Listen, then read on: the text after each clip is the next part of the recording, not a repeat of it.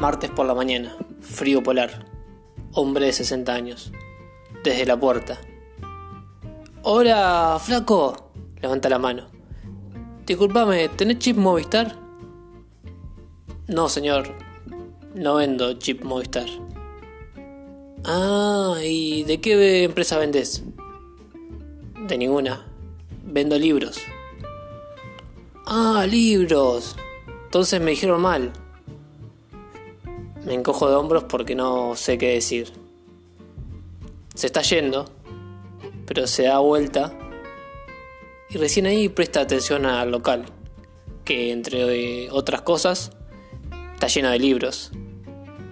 Le echa una mirada global, se rasca la cabeza. Qué hermoso lugar, che, dice y se va.